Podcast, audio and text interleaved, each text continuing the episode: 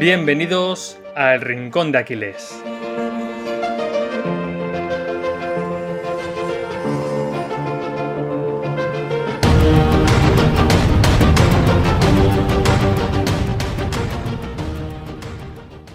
Muy buenas David, ¿qué tal? Muy buenas Sergio, muy bien, ¿tú qué tal? Pues muy contento y hoy sí que sí porque por fin me has dejado traer a Taleb, algunas de las ideas de Taleb al podcast. Y en concreto hoy vamos a hablar de su cuarto libro de la colección Incerto, que bueno, es, mm, es más conocido por Cisne Negro, Antifrágil y Existe la Suerte, pero hoy vamos a hablar del cuarto libro que es Jugarse la piel. ¿Qué es esto de jugarse la piel?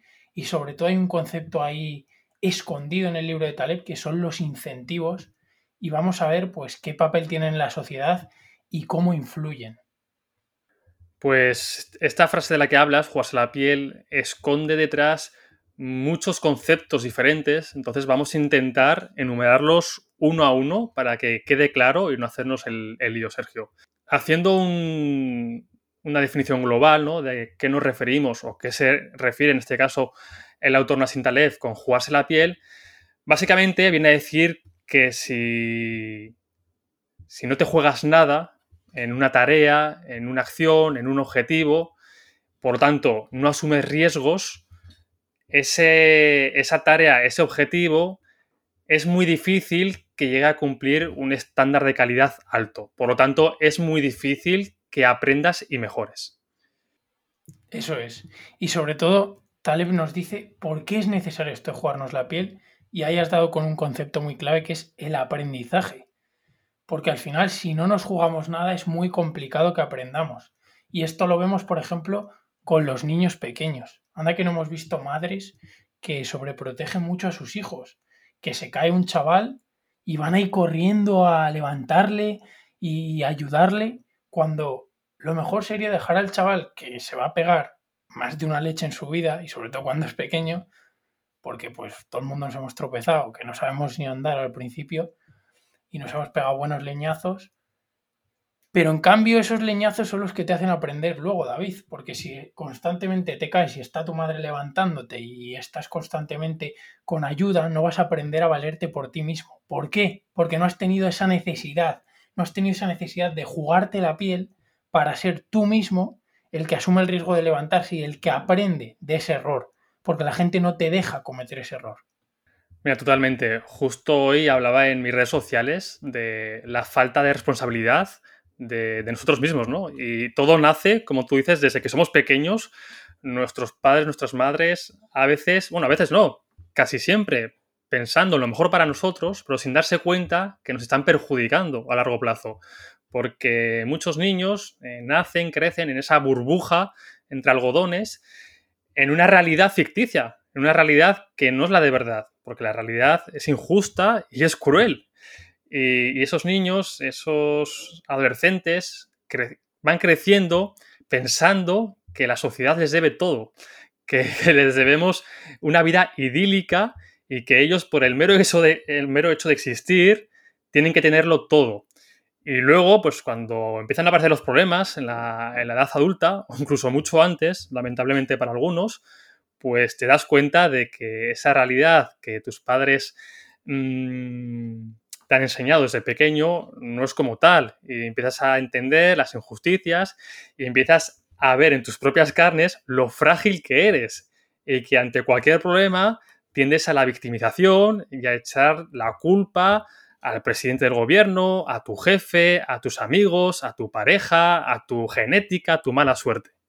Eso es, o sea, jugarse la piel va muy asociado a la responsabilidad de las acciones. Y por cambiar un poco de tercio y poner otro ejemplo, David, al final creo que con este ejemplo se va a entender mucho mejor que no estás solo enfocado a los niños. Imagínate que tienes que correr una prueba de 100 metros, ¿vale? ¿vale? Tú te haces tu marquita, llevas sin correr años, lo mismo te pega un tirón, pero bueno, corres una buena carrera. Y ahora imagínate que estás en un edificio y echa arder a ver si corres más que en los 100 metros. ¿Tú qué crees, David? ¿Que corres más cuando el edificio es charter o en la provecita de 100 metros que te echas con colegas? Yo creo que la marca de Usain Bolt yo la superaría en ese, en ese caso.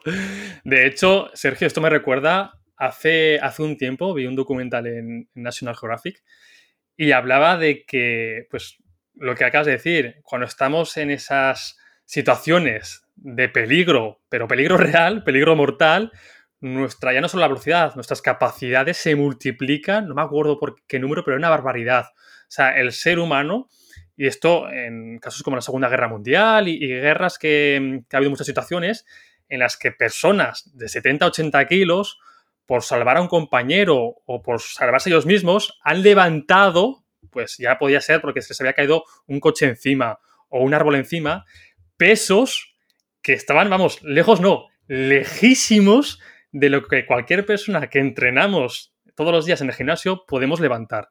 Y esto solo puedes conseguirlo, es el mejor ejemplo que podemos dar, ¿no? Cuando te estás jugando la piel. Y en este caso, literalmente. Sí, o sea, creo que es el perfecto ejemplo, David. Y aquí lo relacionamos con la siguiente idea, que jugarse la piel no es algo de palabrería, sino que es algo de hechos.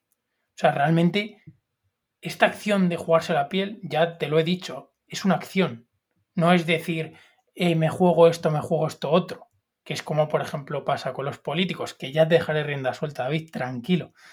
Pero antes quiero decir una frase que creo que lo refleja a la perfección y que dice Taleb en su libro. Al final hay que entender que Taleb eh, durante mucho tiempo ha estado en el mercado bursátil y ha sido inversor. Y Taleb, en vez de preguntar a los otros inversores, oye, ¿en qué invertirías? Pues él dice, no me digas lo que piensas, dime lo que hay en tu cartera. O sea, ¿dónde tienes tu dinero? No me digas invertiría en Bitcoin. Sí, enséñame cuántos Bitcoin tienes. O invertiría en Amazon. Sí, pero estás invirtiendo, pero tienes tu dinero en la competencia. O sea, que buscar en qué estás actuando en vez de lo que dices. Eso también es jugarse la piel. Esto me recuerda, Sergio, al debate que, que tuvimos hace un mes con el tema de Andorra y el Rubius, que la mitad del país parecía eh, estar con el derecho ¿no? de dar consejos a una persona como el Rubius y a qué hacer con su dinero, ¿no? Cuando realmente, como tú dices, ni siquiera es tu dinero y estás diciéndole a alguien que se ha labrado un futuro, que no ha robado a nadie y que el dinero que tiene se lo ha ganado él, cómo tiene que actuar ya no solo con su dinero, sino con su vida. O sea, y encima normalizamos, ¿no? Este tipo de, de argumentos. Pues como dices tú, cuando actúes y cuando tú tengas esa cantidad de dinero y te comportes como estás eh, proponiendo a otras personas, pues al menos tu argumento tendrá más valor, pero hasta entonces tiene cero valor. Eso es, al final la frase esta que me dijiste de Picteto, que no la hemos encontrado en concreto, pero que cuando vayas a comer, en vez de decir cómo hay que comer, come tú adecuadamente, que hablamos mucho pues de ese valor que ponemos nosotros también en este proyecto, que es la congruencia, ¿no? De en vez de decir lo que vas a hacer, hazlo. No sé quién dijo lo de en vez de ser un buen, en vez de decir que vas a ser un buen hombre, sé uno. Creo que fue Marco Aurelio, es una frase parecida, no sé si me estoy chuflando, pero bueno, el concepto espero que quede claro, que al final es, en vez de hablar tanto, juégate la piel, actúa y tus acciones van a hablar por ti, que eso también habla Taleb de ello. Y aquí eh, te puedo poner un ejemplo. Al final, tú vas a buscar un entrenador y, bueno, imagínate que estás entre dos entrenadores con el mismo título, la misma experiencia y todo, pero uno de ellos está fuertecito y el otro, el otro, el pobre, va rodando, o sea, va rodando de sitio a sitio. está gordito, es entrenador, pero está, está fondo. ¿Con cuál te quedarías? ¿Quién crees que realmente está aplicando lo que dice, que se está jugando la piel? Pues obviamente, sin pensarlo mucho, me quedaría con el que está más fuerte, ¿no? Eh, mi sesgo cognitivo me va a decir que, él parece que ha aplicado más lo que quiere aplicar conmigo y, al menos me lo está demostrando, ¿no? Sí que es verdad que no se da el 100% de las cosas así. Yo conozco, en caso personal, entrenadores de talla mundial que llevan atletas muy, muy buenos y tienen un cuerpo que no denominaríamos como un cuerpo atlético y un cuerpo fuerte. Pero sí que es verdad eh, que en la mayoría de los casos tiende a ser esto que dices. Si un entrenador te está prometiendo que te va a poner muy fuerte y este entrenador pesa 44 kilos en mojado, pues permíteme que dude. A no ser de lo que hablemos, de lo que estoy hablando, de que sea un entrenador que, ya, digamos, que tenga esas referencias y que ya no tenga que demostrar nada, que ya tenga ese background que ha podido demostrar con eh, atletas su, su capacidad pero como decimos, pues no suele ser así en algunos casos. Eso es, o sea, al final también hay que entender, y por ser un poco aquí contrarios, ¿no? Y intentar desmontar nuestros propios argumentos, como has dicho David, y al final no es solo todo lo que reluce, o sea, puede ser un entrenador que esté muy fuerte y pueden ser por causas ajenas al entrenamiento, como es el caso de, por ejemplo, el uso de sustancias dopantes. Te pongo el caso del entrenador, pero por ejemplo, te puedo poner el caso de eh, un emprendedor que, oye, que te está vendiendo cursos de, de rico, ¿vale? Que hay gente que, oye, que lo hace y que son buenos cursos realmente, pero luego te das cuenta y ese tío solo está ganando dinero de vender cursos.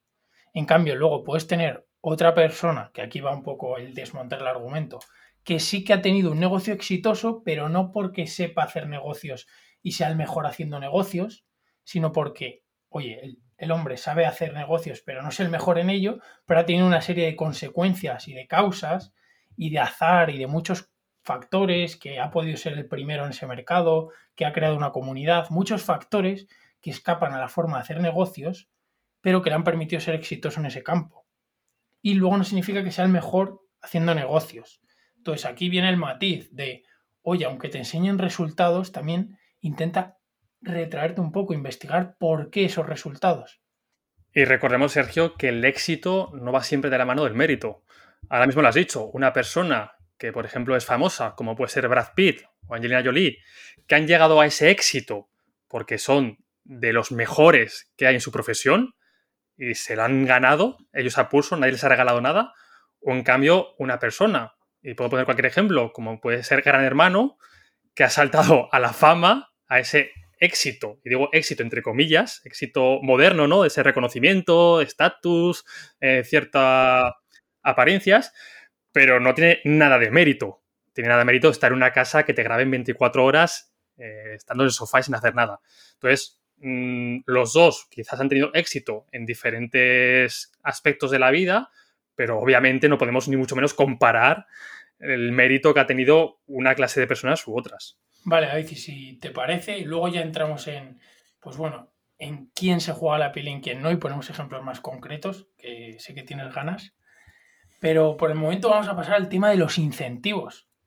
Y me, gustaría preguntarte, ¿qué es para ti un incentivo? Pues Sergio, para mí un incentivo eh, significa esa recompensa que te impulsa a hacer una acción, ¿no? O a seguir haciéndola. Y luego también veremos que según el tipo de incentivo, pues esa, esa acción la realizarás de una forma u de otra. Por poner algún ejemplo, pues a nivel profesional, mm, por mucho que tú trabajes en, un proyecto, ¿no? Que, que, tenga un propósito, que tú te sientas cómodo, que estés a gusto día tras día realizando esas tareas, tarde o temprano vas a necesitar esos incentivos que no tienen por qué ser económicos, porque hay muchas, hay muchas formas de, incentivar a la gente. Sí que es verdad que a nivel laboral el económico es el que más mm, nos llama la atención y quizás el que mejor respondemos los seres humanos.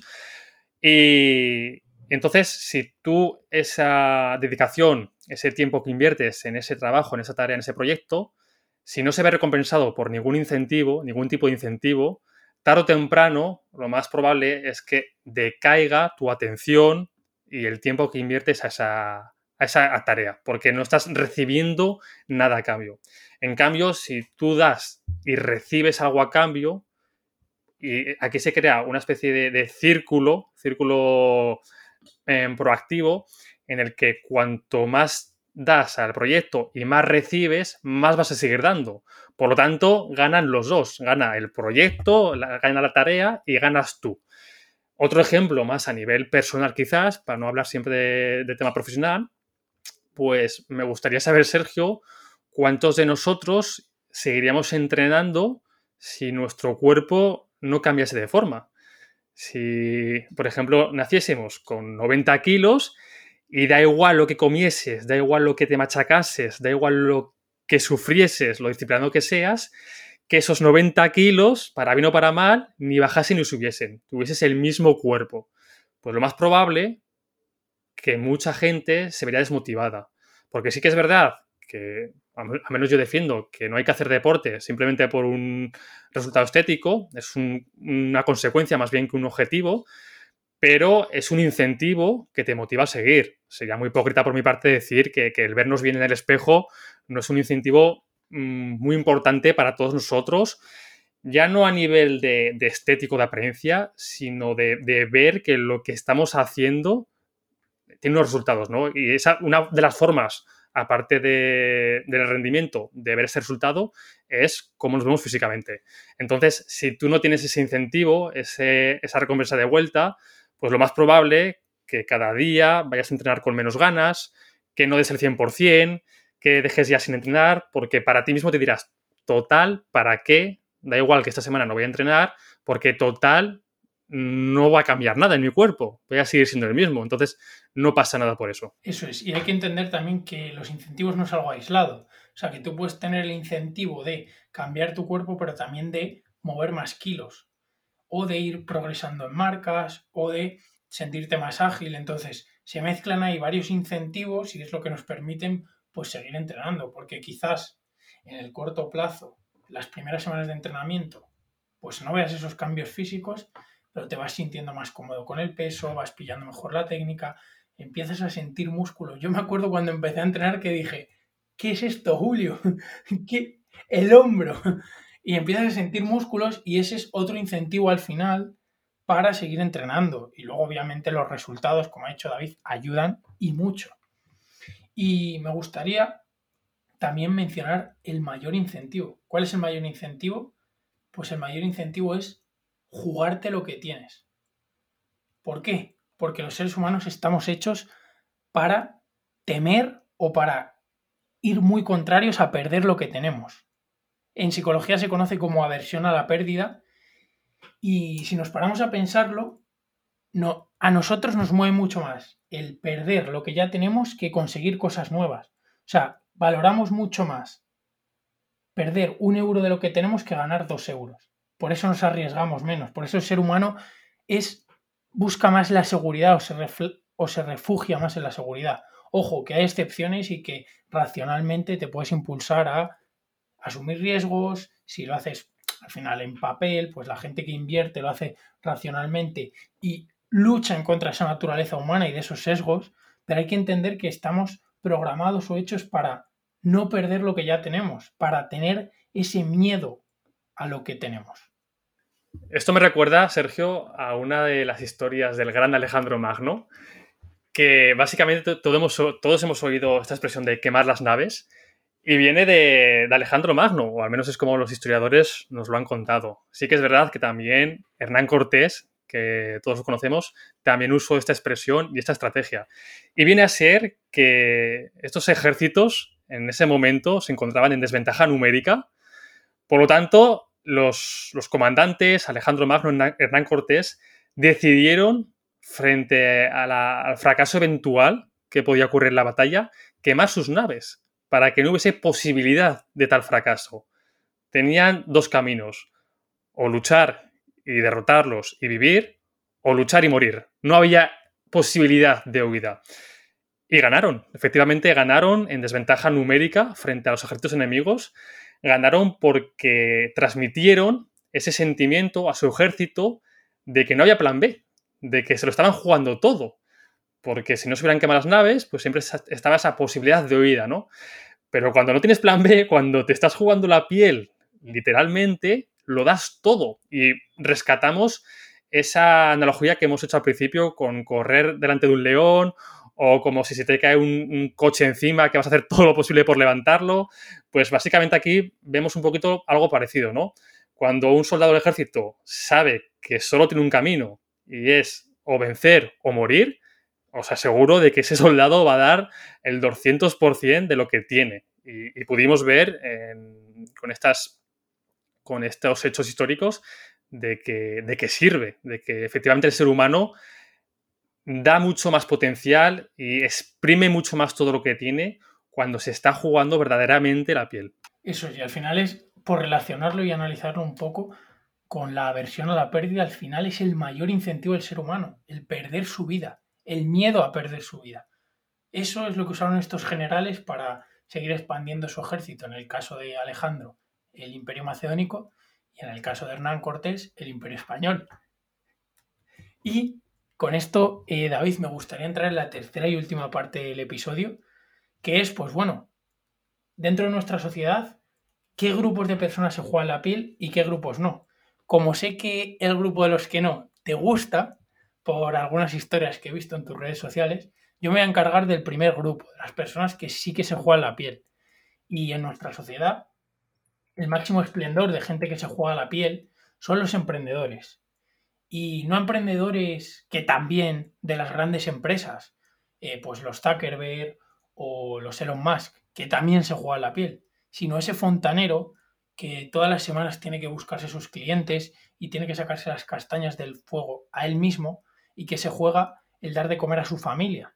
Porque realmente esa persona se juega la piel semana a semana, porque él es su propio jefe. Esto que ahora se vende en los cursos, que es súper chulo. Pero realmente cuando eres tu propio jefe o cuando tienes que ganar tu propio salario, eh, o lo haces tú o no lo hace nadie. Y ese es el máximo esplendor de jugarse la piel. Y para ello, obviamente, quizás la historia de un fontanero pues no inspire tanto, o a mí no me inspira tanto, ¿vale? Y yo soy muy fan de las biografías de emprendedores y he rescatado eh, las de tres de mis favoritos y algunos datos que muestran pues cómo se jugaron la piel.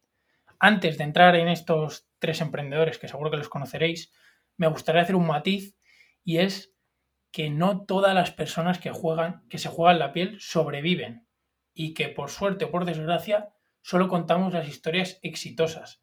Así que que tengas en cuenta que hay muchas personas que se han jugado la piel y se han quedado en el barro, como seguramente soldados de Hernán Cortés y de, y de Alejandro Magno. Y ya con esta introducción y ya que os he preparado un poquito, empezamos. Y de, hecho, y de hecho, Sergio, el porcentaje de personas que no alcanzan ese éxito es bastante superior al que al final le escuchamos sus biografías y leemos sus libros, pero bastante, bastante superior.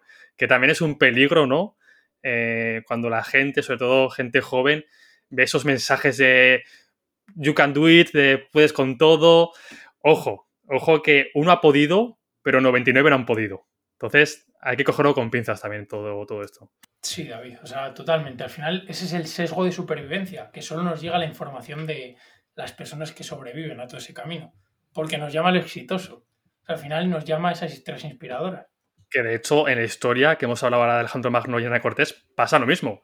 La historia la han escrito siempre los bandos vencedores nunca los perdedores. Por eso cuando escuchamos sobre el pueblo romano, el pueblo griego, solo escuchamos pues cosas bonitas, ¿no? Que eran, que eran un imperio impresionante, porque claro, lo escribían ellos mismos. No lo, no, lo escribían los persas, en este caso. Totalmente, vale. Y ahora ya sí que sí entro en estos tres emprendedores, ¿vale? Que seguro que los conoceréis. El primero es ni más ni menos que Jeff Bezos, que bueno, para el que no lo sepa, antes de fundar Amazon, trabajaba en un banco de inversión de Wall Street y era vicepresidente. O sea, no, no era un Mindundi, un trabajador cualquiera. Y el, tío, pues va, eh, en un informe ve que Internet está creciendo a pasos agigantados. Creo que el, dos, el 2300%. O sea, os recomiendo leer la biografía, ¿vale? Y va y deja su trabajo por, porque ve este potencial en Internet, y se baja el sueldo, obviamente, al fundar Amazon, invierte 94 mil dólares, de los cuales eh, gran parte pide un préstamo, y no contento con esto, en los primeros años de su empresa, les pide a sus padres casi 250 mil dólares. O sea, se jugaba su pellejo y el de sus padres para fundar Amazon. Que no nos olvidemos que a día de hoy es una de las empresas más poderosas del mundo, pero que empezó con un chalao que era vicepresidente de una firma de Wall Street que decidió irse de su trabajo y jugarse la piel. Vale, eh, Jeff Bezos, súper inspiradora. Eh, vamos a otro emprendedor también muy conocido. Seguro que muchos de vosotros nos conoceréis por, por nuestro Instagram, que ya aprovecho y hago un poco de spam, arroba erda.podcast, porque vamos a hablar ni más ni menos que de Mark Zuckerberg, que no fundó Instagram, pero la compró hace poco, pero sí que fundó Facebook, que es como la primera red social que realmente lo reventó Había antes redes sociales, pero fue la que realmente cogió ese crecimiento. Y bueno, eh, Zuckerberg, justo al cumplir 20 años, ¿vale? Que todavía seguía estudiando en la universidad, pero ya estaba trabajando en paralelo en Facebook. Y Facebook no tenía ningún ingreso, ¿vale? Casi ninguno, eran inexistentes. Y unos inversores le hicieron una oferta por Facebook de 10 millones de dólares. Vale, un estudiante, 20 años, eh, una empresa que no genera dinero y llegan unos tíos y te ponen 10 millones de dólares en la mesa. Y vas tú y dices, no, yo apuesto por mi idea, quita esos 10 millones de dólares, que yo voy con todo. Esto, esto sí que es apostar con hechos y no con palabras. Y bueno, tengo el tercero, que es el fundador de Nike, pero para no alargarlo mucho, David, si te parece, lo dejamos para otro episodio, porque la historia del fundador de Nike eh, me encantaría tratarla en un episodio a fondo. Perfecto, Sergio. Pues si te parece, si a la gente quiere escuchar esta historia sobre el fundador de Nike, que la verdad que es, es brutal y da para mucho y sacar muchas herramientas de aprendizajes, que nos lo haga saber, que nos deje comentarios en, el podcast, que nos deje algún like y nosotros nos, ponemos con ello para el siguiente episodio. Para terminar, Sergio, pues queda hablar de, del otro lado de la balanza, de la clase política. Estos políticos que, que al fin y al cabo casi nunca se juegan la piel y esto es debido a que toman decisiones con el dinero de otras personas sobre cuestiones de otras personas sin, como digo, tener apenas ninguna consecuencia política, social, económica, penal de este tipo de decisiones. Hay una frase que, me gusta mucho que dice que es muy fácil ser puto con el culo ajeno, ¿no? Cuando tú no te juegas tu propia piel, pues te puedes permitir el tomar decisiones a la ligera, y así nos va, un sistema donde los que toman decisiones pues no se juegan su, propio pellejo. Al final deberíamos tener, o así es como yo lo entiendo, una clase política en el que gestionaran el dinero, en el que la toma de decisiones fuese como lo es una empresa, en el que tienen que salir los números, en el que tienes que pensar en tu empresa antes que en ti, y en el que si tomas una mala decisión repetidas veces o no haces bien tu trabajo o, te comportas de manera corrupta, pues la empresa va a prescindir de ti. Y ya no es que prescinda de ti, es que seguramente tengas consecuencias mucho más graves aparte de, perder tu puesto de trabajo. Y esto en la clase política lamentablemente no, lo tenemos. Hemos visto como durante, durante muchísimos años los políticos han hecho lo que han querido con el dinero público, han tomado las decisiones que más les convenía a ellos y prácticamente en muy pocos casos han llegado a tener consecuencias de estas decisiones. E incluso las, los pocos casos que han llegado a tener consecuencias, pues las consecuencias son, son muy, muy, muy, muy, muy, muy débiles que hacen que, los siguientes políticos pues tampoco tengan, tengan ninguna duda ni les tiemble el pulso a la hora de tomar decisiones a la ligera, sin, sin como digo, pues eh, tomarse en serio ¿no? su trabajo como si de una empresa privada se, tratara, Sergio. Eso, yo creo que por dejar un mensaje eh, para que la gente se quede con él, al final, eh, lo que hablamos mucho aquí, ¿no? Pensamiento crítico, pensar por uno mismo y sobre todo, yo en la medida de lo posible no me fiaría de las personas que no se juegan la piel con sus actos. Pues nada, Sergio, creo que vamos a dejar el episodio por aquí creo que se ha entendido bastante bien este concepto de jugarse la piel y, hemos aprendido que si de verdad nos importa algo y queremos conseguir algo, cueste lo que cueste, pues no nos va a quedar otro remedio que, poner toda la carne al asador y, como dice la, la frase, jugarnos la piel, jugarnos de verdad, porque si no, siempre tendremos esas naves ¿no? que nos permitirán huir, nos permitirán hacer esa escapada pero al final jamás no llegaremos a conseguir nuestros objetivos. Eso es, y en los comentarios, David, que nos dejen qué temas les gustaría ver. Si quieren más, pues, por ejemplo, la biografía del fundador de Nike, o si prefieren temas más candentes, como el que has tocado hoy un poco por encima, que es la política, que ya os puedo avisar que David tiene cuerda para rato en esos temas. Avisaos quedáis. Avisaos están, así que nada, fuerte abrazo y nos vemos en el siguiente episodio. Adiós. Adiós. Thank you.